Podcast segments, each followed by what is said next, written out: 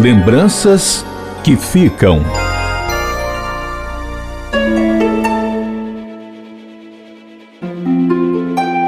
Francisco Braga Teixeira nasceu no distrito de São Pedro da Timbaúba, em Itapipoca.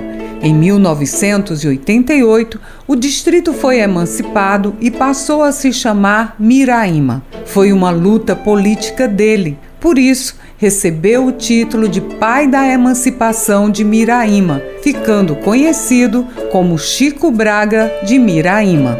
Durante 37 anos, ele trabalhou na Assembleia Legislativa do Estado do Ceará. Passou 40 anos longe de sua terra natal. Morando em Fortaleza, dizia com orgulho que viu a capital crescer. Chico Braga passou um período em São Paulo antes de retornar à sua terra e na terra natal desenvolveu várias ações, como a reforma da parede do açude São Pedro da Timbaúba.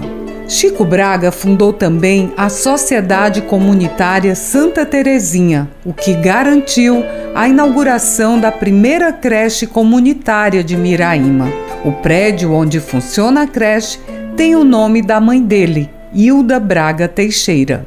Chico Braga fazia tudo para facilitar a vida dos conterrâneos. Durante a quadra chuvosa, as estradas ficavam interditadas devido às cheias dos rios. Ele então conseguia um jipe para os moradores se deslocarem até Itapipoca. Francisco Braga Teixeira teve 15 filhos com quatro mulheres com quem foi casado. Maria Alves Braga, Josefa Farias Braga, Zetinha, Maria de Lima Braga, Assunção e Rita Zenaide Dias Braga, companheira até o final de sua vida.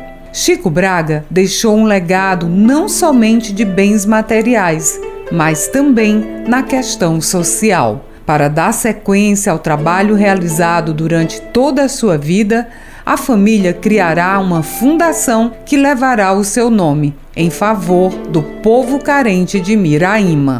Lembranças que ficam.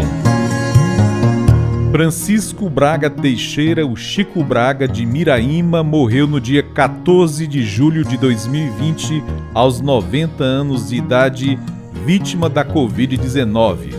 Depoimento baseado no relato do filho Shaoli Braga. Produção e narração: Ian Gomes. Direção e sonoplastia: Ronaldo César. Supervisão: Rafael Luiz Azevedo. Compartilhar iniciativas. Esta é a meta da Assembleia Legislativa do Estado do Ceará. Rádio FM Assembleia 96,7. Com você, no centro das discussões.